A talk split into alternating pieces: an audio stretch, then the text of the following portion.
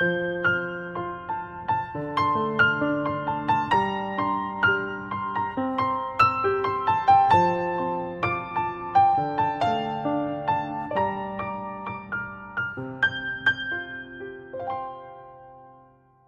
家好，我们是读书郎，我是既然。今天为大家分享的是由凯文·凯利所著的《科技想要什么》第九章：选择必然。过去一万年，科技的发展影响着每个新时期科技的预定历程。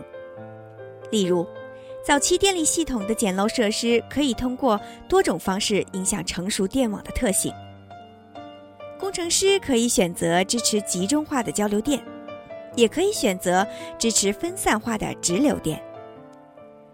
系统电压可以设为十二伏，这是外行的设计；或者二百五十伏，这是专业人士的设计。法律制度可以支持或者不支持专利保护。业务模式可以是盈利性的，也可以像慈善事业那样成为非盈利性的。这些初始特性还影响到在电网系统基础上形成的互联网的发展过程。所有这些变量将这个不断变动的系统引向不同的文化方向。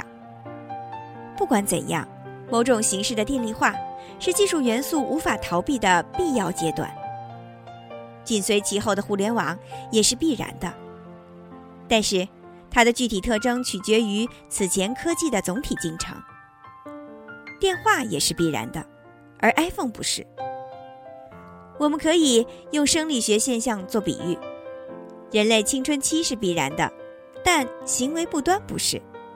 任何个人必然的青春期的具体表现部分，依赖于他或者他的生理条件，而生理条件又部分依赖于他和他过去的健康状况和生活环境，同时也取决于个人自由意志下的选择。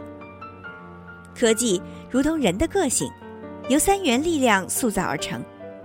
首要的推动力是预定式发展，科技自身的需求。第二种动力是科技史的影响，也就是旧事物的引力。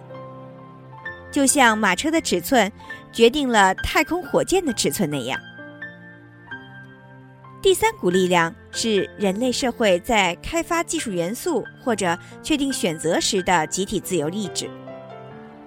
在第一种必然性力量作用下，科技的进化路径既受到物理法则的制约，又被其复杂的大型自适应系统内部的自组织趋势控制。技术元素趋向于特定的宏观形态，即使退回到过去也是如此。即将发生的事情取决于第二种力量，即已经发生的事情。因此，历史动力制约我们未来的选择。这两种力量引导技术元素沿着受限路径前进，又严重制约我们的选择。我们喜欢认为，未来一切皆有可能，而事实上，就科技而言，一切不一定可能。与前两种力量明显不同。第三股力量是我们确定个人有效选择和集体决策时的自由意志。与我们能想到的全部机会相比，我们的选择范围非常狭窄。可是与一万年前、一千年前，甚至和去年相比，我们的机会正在增多。尽管我们受到制约是极其广泛的，但我们拥有的选择比我们知道如何处理的更多。借助技术元素这台发动机，这些真实选择将持续增多。不仅科技史学家，普通的史学工作者也认识到了这个悖论。文化史学家戴维·阿普特，他的观点是：人类自由实际只存在于历史进程的约束中。虽然不是一切皆有可能，但我们仍然有很多选择。科技史学家兰登·温纳用下面的话总结自由意志和必然事物的偶然性：科技似乎在按照因果循环稳步前进，这并不排斥人类的创造性、智慧、习性、运气或执念会偏向某个方向，而不是其他方向。所有这些都被卷入人类进步的洪流，成为各个进程中的片段。技术元素的三元本质与生物进化的三元本质相同，这绝非巧合。如果技术元素确实是生命进化过程中加速的延伸，那么应该受到同样三种力量的控制。一种动力是必然性，基本的物理法则和自发的自组织过程推进进化向特定形态发展。具体物种的微观细节是不可预测的。但宏观形态是由物质和自组织的物理法则决定的，这股无法逃避的力量可以被视为生物和科技进化的结构必然性。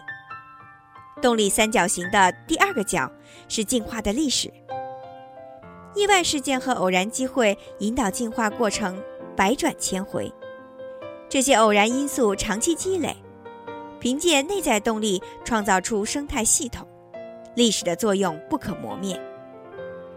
进化过程的第三种力量是适应功能，优化和创新产生的不断解决生存问题的持久动力。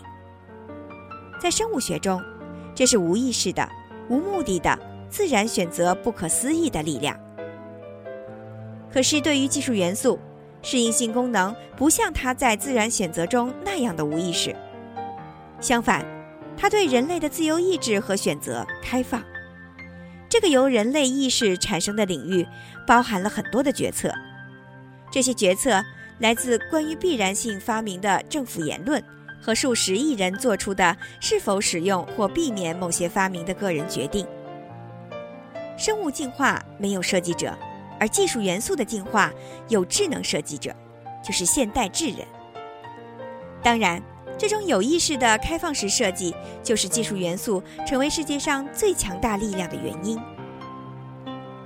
科技进化的另外两个力量与生物进化的相同，基本的物理法则和自发的自组织过程推进科技进化，历经一系列必然的结构形态：四轮汽车、半球形小船和输液等。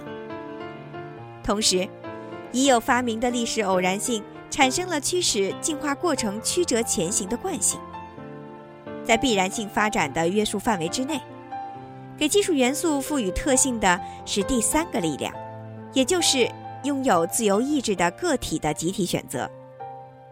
正如我们的自由意志在个人生活中的选择塑造了我们的个性一样，我们的选择也造就了技术元素。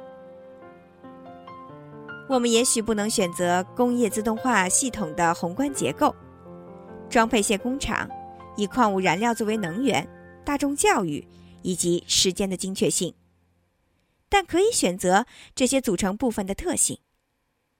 我们有权自主选择大众教育的默认内容，从而逐渐改变系统，使之或者实现平等最大化，或者有利于优秀人才的培养，或者鼓励创新。我们可以改变工业装配线的发明，要么追求产出最大化，要么追求工人技能最优化。这两条路径导致不同的文化。每个技术系统可以设定可供替换的默认值，这项技术的特性和个性将因默认值不同而改变。从太空中可以方便地观察到选择的结果。扫过天际的人造卫星，记录夜晚的城市灯光。从轨道上来看，地球上每一个亮灯城市犹如技术元素的夜间画像的一个像素。均匀的灯光表层展现了科技发展水平。在亚洲，灯光的均匀散布被一大片黑暗无光的地区打破，黑暗的轮廓与朝鲜的边界线完全吻合。斯坦福大学经济学家保罗·罗默指出，这片明显暗淡的区域是当地政策的结果。产生夜间灯光的所有科技要素都对朝鲜开放，周边明亮区域可以证明。但是，作为一个国家，朝鲜向外界展示的是它的电力系统稀少而分散，几乎没有。那幅令人印象深刻的科技选择图就是这样诞生的。在《菲林》一书中，作者罗伯特·赖特提供了绝妙的比喻，帮助读者理解必然性对科技的作用。下面我要解读这个比喻。莱特说：“断言微小种子，例如罂粟种子，命中注定要成为一株植物是恰当的。按照花卉十亿年的发展历程铸成的永恒的固定程序，花卉收获种子，种子长成植物。成长发育是种子的职责。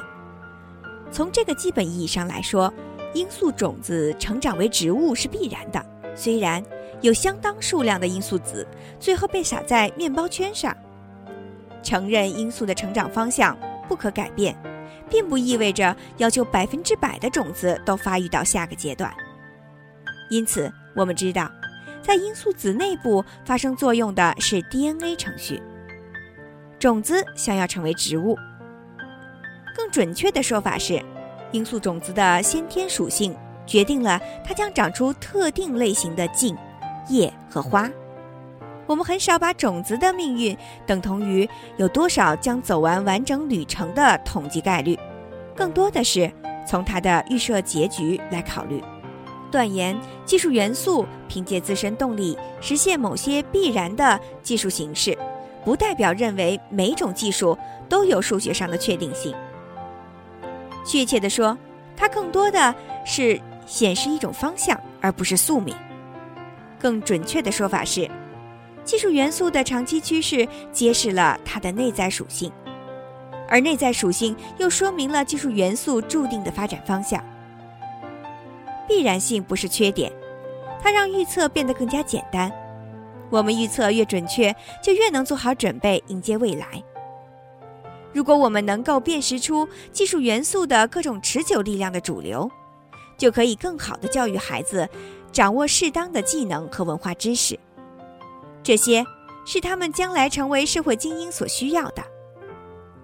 为了反映即将到来的现实，我们可以修订法律和公共机构的默认条款。举例来说明，如果我们实现了给每个人从出生或者更早开始的完整 DNA 进行排序，那么用遗传学知识指导大家就绝对有必要。每个人都应当知道，代码可以和不可以提供哪些信息，受到什么限定。有亲缘关系的基因如何变化或者完全相同？什么力量可以影响它的完整性？哪些相关信息可以共享？诸如血统和种族之类的概念，在这样的背景下意味着什么？如何使用这种知识获得合适的疾病疗法？全新的世界将开启，也许需要时间，但我们现在可以开始筛选出这些机会，因为按照外商定律，这个全新世界的到来是必然的。随着技术元素的发展，更好的预测预报工具将帮助我们认识必然事物。回到前文的青春期比喻，因为我们可以预见人类青春期的必然出现，所以。能够更好的在那段时间提升自己。青少年的生理发育迫使他们为获得独立性而冒险。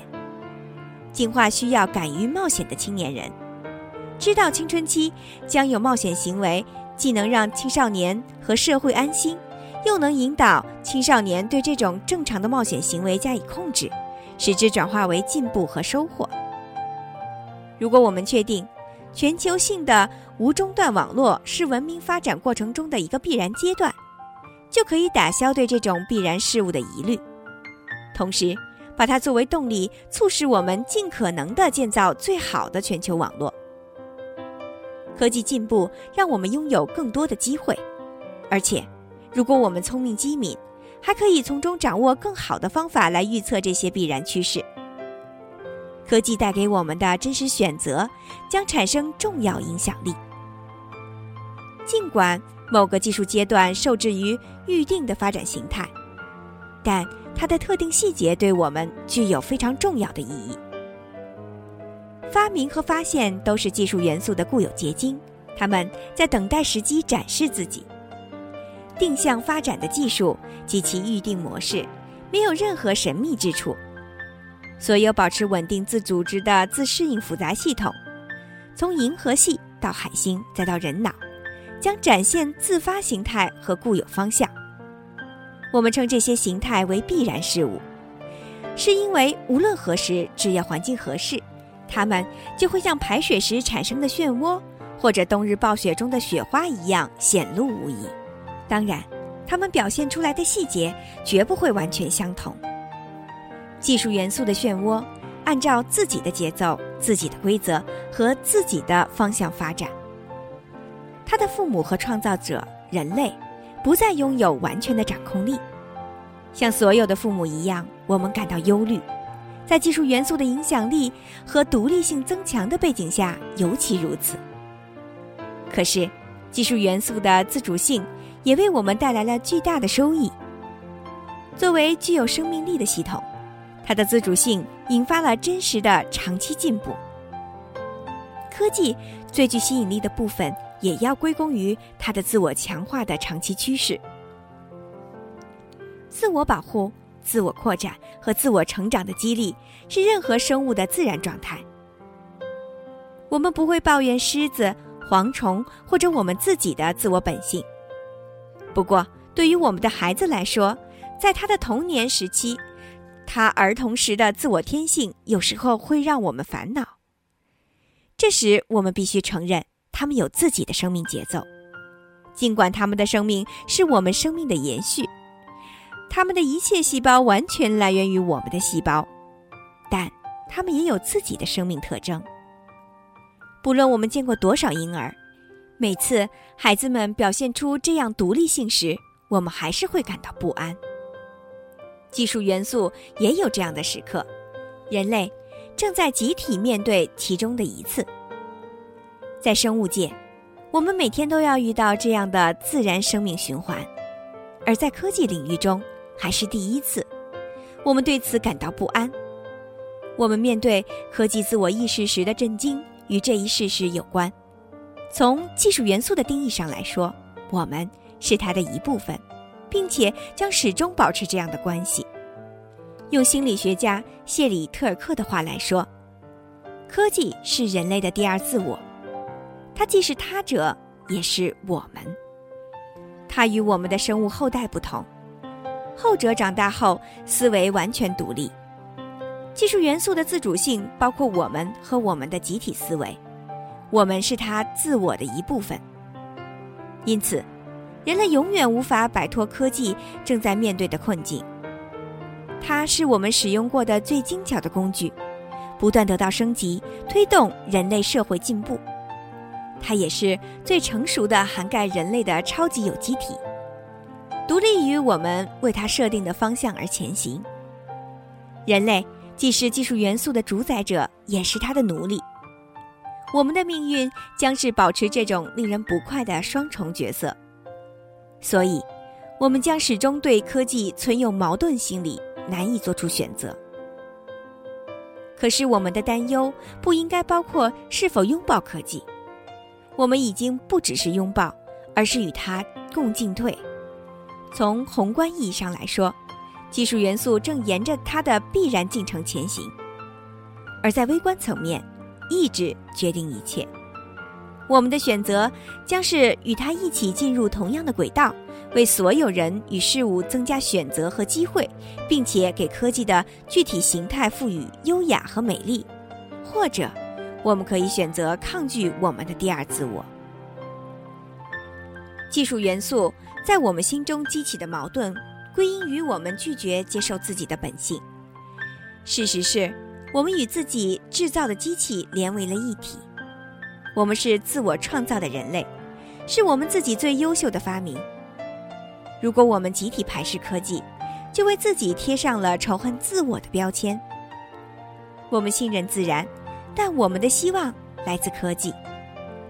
布莱恩·阿瑟说道：“希望存在于接受我们的本性。我们与技术元素同步运动，这样，当条件满足时，我们可以做好更充分的准备去驾驭它。”同时，更加明确我们的前进方向。通过追求科技之追求，我们可以更加轻松的发挥它的全部作用。今天就为大家分享到这里，感谢您收听由凯文·凯利所著的《科技想要什么》第九章“选择必然”。在下一小节中，将为大家分享的是第十章“邮包炸弹客言之有理”。精彩内容敬请关注。我是既然，我们是读书郎，谢谢收听。再见。